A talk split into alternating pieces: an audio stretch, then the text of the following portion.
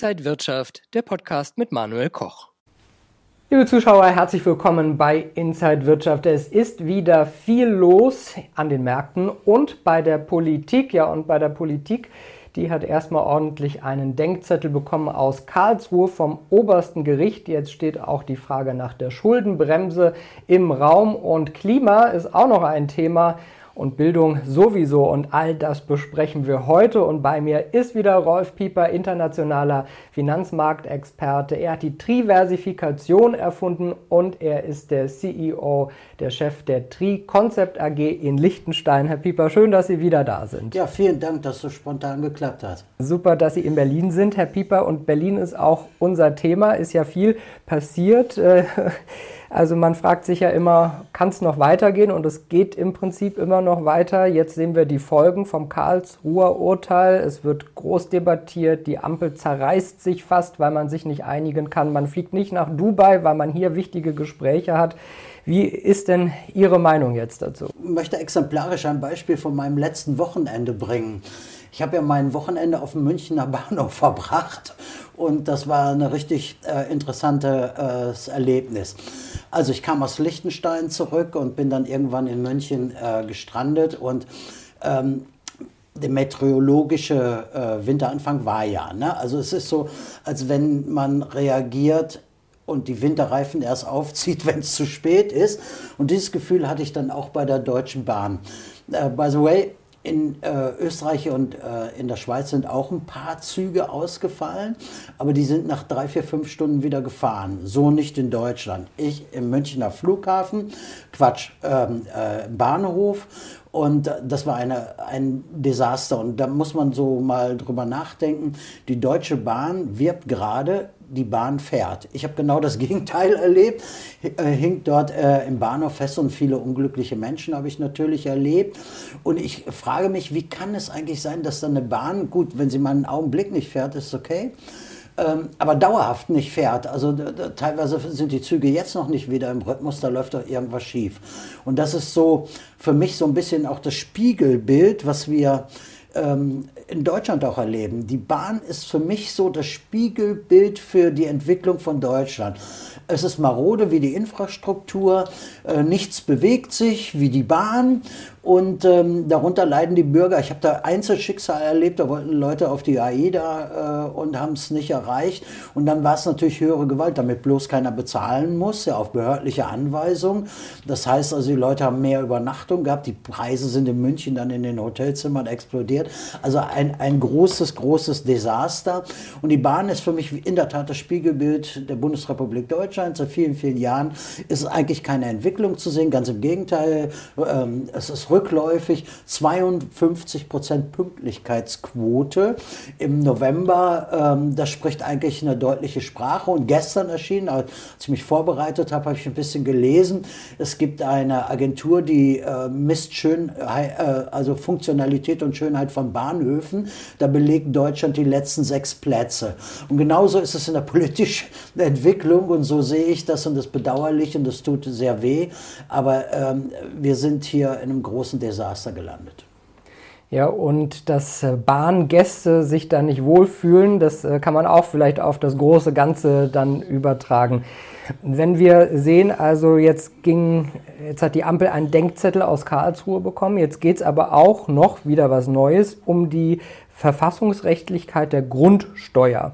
Auch ein Thema, was so viele genervt hat und jetzt ja. steht das auch wieder zur Frage. Ja, also gehen wir, gehen wir einmal auf die aktuelle Diskussion und das ist ja die Schuldenbremse. Ja? Rein ökonomisch muss man sagen, dass die Länder ähm, mit, der, mit der härtesten Schuldenbremse die wirtschaftlich leistungsfähigsten auf der Welt sind. Ja? Diese Diskussion geht in eine komplett falsche Richtung. Es ist gut, dass sie so gut. Ich habe an die, äh, ich sag mal, Rechtssicherheit des deutschen Staates nicht mal geglaubt. Ähm, jetzt habe ich einen Denkzettel bekommen. Es hat doch mal was funktioniert. Man muss einfach sagen, es geht doch nicht darum, äh, über die Schuldenbremse zu diskutieren, sondern über einen ordentlichen Haushalt.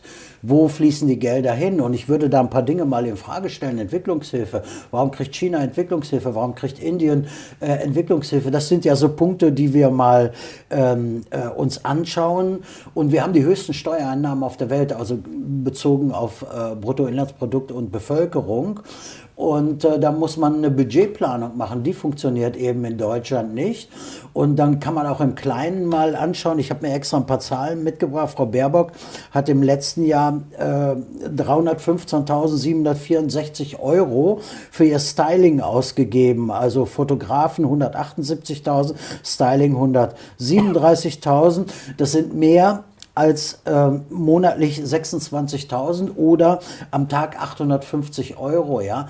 Und da, wir haben einige Armutsrentner in Deutschland, die weniger als 850 Euro auskommen müssen.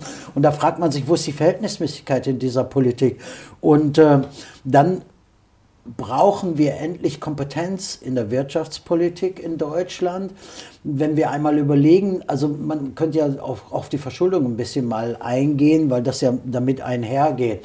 Von allen äh, G7-Staaten hat Deutschland die geringste Verschuldung in Bezug auf das BIP aktuell gemessen. Aber die Probleme kommen äh, auf uns zu, nämlich die implizite Verschuldung, also die Leistungsversprechen der Zukunft, hat Deutschland die höchste Verschuldung. Und das ist die Herausforderung. Und da hilft so eine Schuldenbremse gar nicht. Und zurückzukommen auf, der Grund, auf die Grundsteuer. Hm, ich habe ja schon ein paar Mal hier gesagt, dass die Enteignung von unten, Gott sei Dank funktioniert die gerade auch nicht. Das hat eine schallende Ohrfeige äh, für die Landesregierung der betroffenen Länder gegeben. Auch da hoffe ich, dass sich diese Ausplünderung nicht weiter fortsetzt und wir wieder zu realistischen Bodenrichtwerten, da ging es um die Bodenrichtwerte, zurückkommen. Und für viele Häuslebesitzer ein Chaos gewesen und ein enormer Aufwand, das alles zu bewältigen. Total, totaler Stress für die Leute. Also die einzigen, die damit verdienen, sind die Steuerberater. Oh, einfach mal sagen, die haben Hochkonjunktur. Gucken wir nochmal auf die Ampel und man muss ja wirklich äh, sagen, es sieht wie ein Chaos aus. Äh, der Kanzler äußert sich zwar im Bundestag, aber eigentlich sagt er nicht so richtig was. Und man trifft sich abends im Bundeskanzleramt und es ist noch keine große Lösung gefallen. Glauben Sie, dass diese Ampelregierung auch wirklich halten kann oder versinkt man da im Chaos? Also ich betrachte dieses ganze politische Spiel ja als Narrenschiff. Das ist ein ganz großes Narrenschiff. Und wenn, wenn die alle bei Wetten das mitmachen würden, würden die mit Schulden nach Hause kommen. Ja? Und, und es, es funktioniert einfach nicht. Es funktioniert einfach nicht.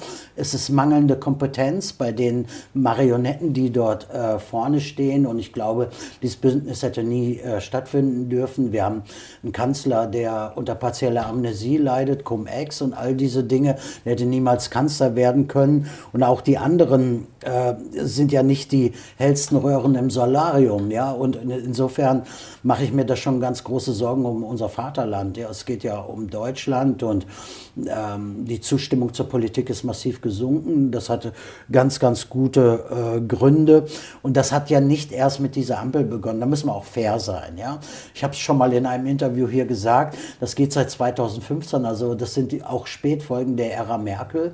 Da ist sehr, sehr vieles falsch gelaufen. Migration und all diese Themen, die heute hm, auf dem Tisch sind. Aber man muss sich auch die, die einzelnen Leute äh, dort mal äh, anschauen. Also man denkt ja, der Scholz hat ein eigenes Navi. Ne, so ein eigenes Navi entwickelt. Äh, das Navi äh, sagt ihm nicht, wo er hinfahren soll, sondern wenn er ankommt, was er eigentlich dort wollte. Und genauso wirkt dieser Kanzler. Es tut mir leid, dass man das so, so äh, darstellen muss. Und äh, das Zusammenspiel äh, finde ich ganz, ganz, ganz, ganz fürchterlich. Und für mich ist Ampel so, als wenn du Geburtstag hast, du darfst aber nicht an der Party teilnehmen und kriegst trotzdem in Rechnung gestellt. So, so ist zurzeit die Ampel und das, die Zukunftsfähigkeit unseres Landes, machen wir uns nichts vor, ist in Frage gestellt und da möchte man auch beim Bürgergeld mal äh, genauer hinschauen. Manche Berufe haben niemals die Chance, das zu verdienen, was das Bürgergeld, Familie, zwei Kinder, ich habe extra ein paar Zahlen mitgebracht. Ähm, ein Paar hat ab Januar äh, mit zwei Kindern Anspruch von 2502 Euro. Das entspricht brutto 3320 Euro. So, und jetzt suchen wir uns mal Berufe, die rausfallen. Arzthelferin, Bäcker, Buchhalter, Bürokaufleute und all diese. Das geht so nicht. Das ist eine Aufforderung zur Leistungsverweigerung. Das muss sich dringend ändern. Wir schauen ja auch immer auf die Finanzseite und wenn wir da auf die großen Player schauen, zum Beispiel BlackRock und Vanguard, ja. was äh, gibt es da momentan für Nachrichten? Ja, da werden ja gerade so neue Säue durchs Dorf äh, getrieben. Ähm, Es geht, das große Thema ist das ESG. Heißt also, wir müssen nachhaltig investieren und da wird eine ganze Menge Druck gemacht. Und ich warne ja immer vor Klumpenrisiken. Da entsteht gerade ein großes Klumpenrisiko. Und die großen Player haben das natürlich für sich zum Spielball gemacht. Ich rette die Welt. Auf einmal ist BlackRock derjenige, der die Welt retten will. 282 Fonds am Start. Der Gegenspieler ist Vanguard mit 28 Fonds. Also doch eine andere Dimension. Aber das sind die großen Strippenzieher. BlackRock hat ungefähr 8,6 Billionen Dollar an der Asset, Vanguard 7,2 Billionen. Und wenn ein so ein großer Strippenzieher an den Start geht, ist das so, als wenn er ja ja, das ist, ist, ist eine, große Täuschung, ja. Denn bei BlackRock weiß man, dass er der größte Investor in fossile Energie ist. Und auf einmal reitet er das, also er reitet ein Narrativ. Und ähm, äh, das ist eine Mogelpackung und diese Mogelpackung muss ent entlarvt werden, denn viele Leute rennen dort rein und wir wissen, wir wissen, dass die ESG-Fonds, die so alle im Markt sind, ja Underperformer sind. Ne? Also letztes Jahr etwa ein Gap von 20 Prozent. Die waren viel, viel schlechter als alle anderen. Und da fragt man sich ja, was will ein Investor? Will ein Investor Vermögenssicherung machen? Will er Rendite erreichen oder was will er erreichen? Oder will er die Welt retten? Und ich vermute mal, dass die meisten der Investoren einfach sagen, ich will eine gute Performance, eine gute Sicherheit haben und eine gute, gute Asset Allocation. Und das geht mit diesen beiden nicht. Ich höre auch bei Ihnen raus, Sie sehen eine sehr große Machtkonzentration. Äh, natürlich sind die Finanzmärkte wichtig, aber wenn sich da sehr viel Macht bündelt, ist das sicherlich auch nicht so gut. Welche Rolle spielen da Banken? Ja, also bei der Machtkonzentration muss man einmal, kommen wir nochmal zu BlackRock zurück, muss man einmal schauen, wie die auch in der Politik vernetzt sind. Ja? Wenn Sie mal so in die deutsche Politik reinschauen, dann werden Sie sehen, dass bei Herrn Habeck eine ehemalige BlackRock-Managerin, Staatssekretärin ist. Ja? Bei Herrn Scholz ein ehemaliger Goldman Sachs-Banker, Staatssekretär. Goldman Sachs gehört zu BlackRock, ist also ein ein äh, Teil, ein Investment. Und auf der anderen Seite bei der Frau Baerbock, die Frau Morgan, die von der Greenpeace, da ist ja viel drüber diskutiert worden, die gehören eben auch zum World Economic Forum. Also das, da sieht man schon, dass sie auch reinspielen. Ja? Und diese beiden, nehmen wir BlackRock und Vanguard, sind ja Vermögensverwalter, sind gelistet, die sind unreguliert. Banken sind reguliert. Das heißt also, systemische Risiko liegt bei den Banken und nicht bei diesen Spielern. Die sind ja erst entstanden nach der letzten Finanzkrise, sind sie richtig groß geworden. Alle haben sich um Regulatorik gekümmert und die beiden ähm, mussten es eben nicht. Es gibt noch ein paar andere, äh, die dort mitspielen, aber die beiden sind eben die Größten. Bedeutet, die Banken können fallen, aber die werden nicht fallen. Die Banken können fallen und die Banken werden auch fallen. Es gibt ganz neue äh, Statistiken, wo ja 2400 Banken in den USA allein gefährdet sind. Wir haben es gerade, gestern war es glaube ich, N26 hier auch äh, äh, arg gefährdet. Also das, wir werden im Bankensektor noch einiges erleben, aber die großen Strippenzieher dahinter werden davon nicht betroffen sein. Das muss man einfach so klar sagen, weil sie sich der Regulatorik entziehen und insofern, insofern ist es eine große Machtkonzentration. Das sind die eigentlichen Fädenzieher hinter dem Marionettenspiel, was wir hier erleben. Wir sehen viele Konjunkturdaten, die nicht so besonders erfreulich sind. Ökonomen sprechen von Schockstarre. Würden Sie das auch so betiteln oder ist das fast noch zu nett formuliert? Ja, Schockstarre kann man ja an ein paar, paar Zahlen äh, festmachen. Ja? Für, für mich bedeutet Schockstarre, wir haben mal vor ein paar Jahren 5 Millionen Autos produziert und jetzt sind es noch 2 Millionen. Ja? Also jetzt eine, eine Schlüsselindustrie, gerade äh, massiv in Gefährdung. Und äh, wenn Sie dann, ich bin ja beim äh, ZDW auch einer der Experten für den Konjunkturausblick. Und wenn Sie dann mal so schauen, nur 23 Prozent der Unternehmen planen für nächstes Jahr Investitionen. Ähm, fast 40 Prozent äh, planen äh, Reduzierung von, Redu äh, von Investitionen und auch äh, Reduktion von Personal. Ja? Das ist hausgemachte Rezession. Wir werden in eine ganz, ganz tiefe Rezession laufen. Und der IWF und wie sie alle heißen, haben ja auch von, von, dem, äh, von der Lame Duck Deutschland gewarnt und genau dahin laufen wir. Also insofern haben wir ja, erleben ja gerade auch Kursfeuerwerke an allen Ecken und Kanten. Ich hoffe, wir werden da gleich noch drüber sprechen. Ähm, Fakt ist, die Konjunkturdaten in Deutschland liefern das nicht und werden das auch dauerhaft nicht liefern. Und wir waren ja auch mal Exportweltmeister. Was war Deutschland in der ganzen Welt auch mit Made in Germany anerkannt? Ist so. Jetzt sehen wir die Exportflaute und die war ja eigentlich auch vorhergesagt. Ja, und das kann man auch wieder an Zahlen festmachen. Wir haben allein im Oktober, Oktober zu Oktober, einen Exportrückgang von 8,1 Prozent. Das ist ein Desaster. Das ist ein Desaster. Der Exportweltmeister verliert gerade seine Spitzenposition und, und, so ist es leider. Und dann sind wir wieder bei der Bahn. Äh, die Bahn fährt immer, nein, sie fährt nicht immer und der Export fährt auch nicht immer. Und das ist ein großes Problem für Deutschland. Ich will nicht so sehr viel weiter darauf einschlagen, aber es müssen Lösungen endlich her. Es müssen nicht Absichtserklärungen, es müssen keine Talkshows her. Die treiben sich alle in den Talkshows rum. Die sollen ihre Hausaufgaben machen und Deutschland retten. Deutschland ist im Niedergang. Das muss man einfach so klar und deutlich sagen. Äh, viele Ökonomen, Kollegen sagen das genauso wie ich. Hier passiert etwas. Deutschland verliert eine Spitzenposition. Hoffentlich bleiben wir noch in den Top Ten. Ich glaube nicht dran. Wenn das so weitergeht mit der Politik, werden wir, werden wir ein Mitläufer sein, aber nicht mehr ein Gestalter in dieser Welt. Und das waren wir immer. Mit klugen Köpfen und so weiter und so fort. Und dann kommt die PISA-Studie. Und dann sehen Sie auch, was danach noch, was danach, was danach noch kommen wird. Ja, wenn die Leute noch nicht mal, also ich komme ja aus dem Investmentbanking, wenn die Leute sagen, so, ich habe jetzt 100, 100 äh, Euro angelegt und ich kriege 2% Zinsen, wie viel ist denn das am Ende des Jahres? Und die Leute, die Hälfte kann es nicht ausrechnen. Wo laufen wir denn hin? Es ist eine Katastrophe. Also die, die Kernbereiche Forschung, Wissenschaft, äh, Bildung, Export, ähm, Industrialisierung, all diese Dinge laufen zurzeit in Deutschland in die falsche Richtung. Und das, ist, das hat 2015 etwa begonnen in der Ära Merkel und wird heute konsequent fortgesetzt. Das ist keine gute Aussicht.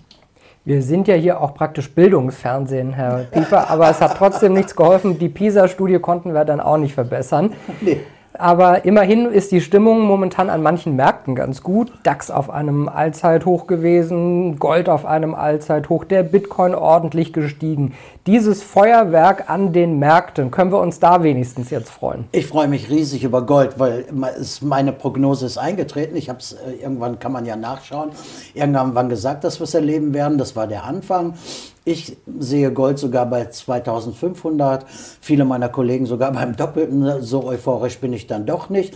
Aber das ist genau richtig. Und wenn wir das mal auf die 25-Jahres-Basis ziehen, hat Gold 8,9 Prozent pro Jahr, also annualisiert gemacht, ein Top-Investment die letzten 25 Jahre, muss man einfach sagen. Trotz des Höchststands der DAX 4,5 Prozent, Vorsteuern, Gold ist steuerfrei, also da gibt es einen klaren Gruppensieger. Die Champions League ist Gold und da bin ich sehr, sehr froh. Aber bei den Aktien muss man natürlich jetzt die Fallhöhe sehen. Ja? Wenn wir diese Fundamentaldaten, die wir vorhin besprochen haben, Export, Leistungsfähigkeit der Wirtschaft, äh, widerspiegeln in der Börse, müsste die Börse eigentlich in die andere Richtung laufen. Aber es wird kommen. Ich prognostiziere das. Ich glaube nicht, dass wir auf diesem Niveau verbleiben werden, äh, auch in den USA nicht. Gerade bei der Verschuldung, die wir zurzeit sehen. Irgendwann nächstes Jahr werden die Zinsen fallen, weil die, weil die Zinslast auf den Unternehmen und auf den Staaten sehr, sehr groß ist. Da wird ein bisschen gegengesteuert, dann werden wir andere Märkte sehen. Und da wird, werden Sachwerte und Gold sicherlich der Sieger sein. Und mein persönlicher Favorit, wenn ich das noch sagen darf, ist Silber. Wir hatten schon mal drüber gesprochen. Das Gold-Silber-Ratio ist ein äh, völlig irre zurzeit, deutlich über 80. Silber, Silber ist mein Champion zurzeit. Champion ich glaube, viele fragen sich, welche Chancen man denn überhaupt nutzen kann. Sehen Sie denn interessante Chancen am Markt? Ja, es ist, ähm, es ist ja so, wenn ich, wenn ich systemisch unterwegs bin, kann ich all die Chancen, die wir gerade besprochen haben, nehmen.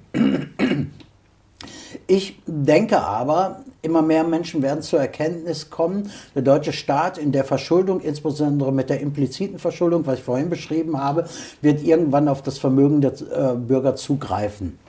Also ist nicht nur Asset Allocation ein wichtiger Punkt, sondern Asset Location. Wo bin ich mit meinen Assets unterwegs? Und das kann man natürlich mit Sachwerten machen. Also ich bin äh, überhaupt äh, froh, dass viele jetzt so ähm, äh, dem Bitcoin auch äh, ja mit ins Portfolio reinnehmen. Ja? Leider meistens spät. Also vor einem Jahr hat ja niemand gesagt, da war, da war der, so ein Sanifair-Coupon auf der Autobahnraststätte war wertvoller für viele als der Bitcoin. Ja? Mittlerweile ist er, ist er mit drin. Ich biete ja ein, ein, ein, ein ja, ein Krypto-Portfolio auch meinen Kunden an, was gemanagt ist, wo sie sich nicht drum kümmern müssen. Das finde ich immer ganz gut, dass man da auch Expertise mit reinnimmt. Die Sachwerte äh, sind ganz wichtig und dann natürlich der Zugriffsschutz, den wir haben sollten bei jeder Investmentstrategie. Das ist für mich herausragend wichtig. Und es werden noch ganz große Herausforderungen auf uns zukommen. Schauen wir mal, ob Gold überhaupt so frei handelbar bleibt. Wird es ein Goldverbot geben? Was passiert mit dem Bargeld, digitaler Euro? Ähm, all die Dinge kommen und dafür, dafür braucht man einen Plan. Und ich darf ich habe schon, ich glaube, drei, vier, fünf Mal bei Ihnen angekündigt, aber jetzt kann ich wirklich sagen, mein Buch ist fertig. Es geht nächste Woche in den Verlag und das werde ich, wird dann nächste, nächstes Jahr in den, in den Markt gehen und dann ähm, habe ich auch viele Erkenntnisse dort untergebracht. Also da sind wir auch schon gespannt. Äh, ich arbeite äh, nicht an einem Buch, aber ich denke schon lange darüber nach. Sie haben es jetzt geschafft, also herzlichen Glückwunsch dazu. Vielen Dank. Kommen wir nochmal auf die Märkte zu sprechen. Also momentan sieht es ja gut aus. Es sieht auch nach dieser Jahresendrallye, wie man immer sagt, aus. Sie hatten ja beim letzten Gespräch oder davor auch gesagt, dass Sie dieses Jahr ein bisschen pessimistischer sind, eigentlich keine Jahresendrallye erwarten. Wir sind ja noch nicht am Jahresende. Also insofern warten wir mal ab. Ähm, das ist jetzt eine Momentaufnahme. Gratulation an die Aktienanleger. Aber bei Aktien ist es so wie mit dem Streichholz. Ne? Wer ihn am längsten hält, verbrennt sich die Finger. Herr Pieper, wer mit Ihnen gerne sprechen möchte und mehr Beratung braucht oder mehr Input braucht, wie kann man sie erreichen? Ja, das, es ist, ist, ja bekannt, wie ich zu erreichen bin. Man gibt einfach Rolf Pieper äh, bei Google ein und findet mich, aber das ist natürlich meine Webseite rolf-pieper.com oder dann eben äh, eine Mail team at rolf-pieper.com. Wir werden im nächsten Jahr sehr viel unterwegs sein. Ich hoffe, Sie geben mir nochmal die Gelegenheit, auch darüber zu berichten. Wir gehen auf alle großen Messen und haben nächstes Jahr eine ganze Menge vor. Also wer mit mir in Kontakt kommen äh, möchte, kann das. Also team at rolf-pieper.com und das wird immer klappen.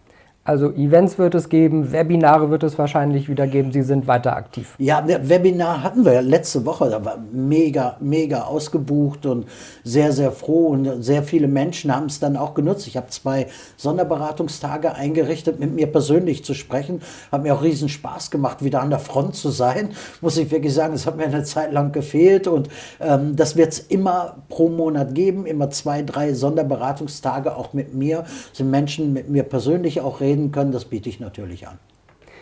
Und haben Sie noch was Positives für, fürs Jahresende? Sehen wir noch eine Einigung in der Politik, ein Ende des Krieges in der Ukraine oder irgendwas anderes, was Sie uns noch mitgeben können? Also positiv finde ich, dass die U17-Nationalmannschaft Fußball-Weltmeister geworden ist.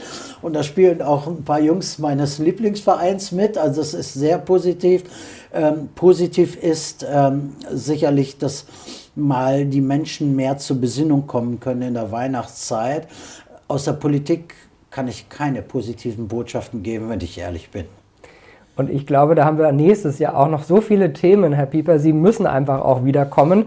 Wer, wer, redet mit mir sonst über diese Themen? Ja, viel, vielen Dank, dass Sie mir ein Forum geben. Ich dachte schon eine Zeit lang, ich brauche ein Zeugenschutzprogramm für das, was ich hier sage. Sagen auch viele Menschen, wenn ich so treffe, Pieper, du traust dich was. Aber ich bin noch in Freiheit und ich mache weiter.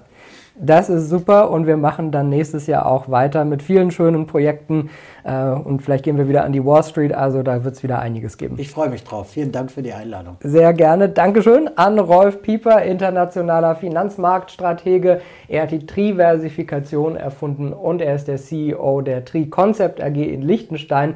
Liebe Zuschauer, ich blende Ihnen die Adresse ein, rolf-pieper.com. Da finden Sie alle Infos. Die steht auch nochmal im Text unten. Und ich danke Ihnen erst einmal, wünsche Ihnen alles Gute und bis zum nächsten Mal. Und wenn euch diese Sendung gefallen hat, dann abonniert gerne den Podcast von Inside Wirtschaft und gebt uns ein Like.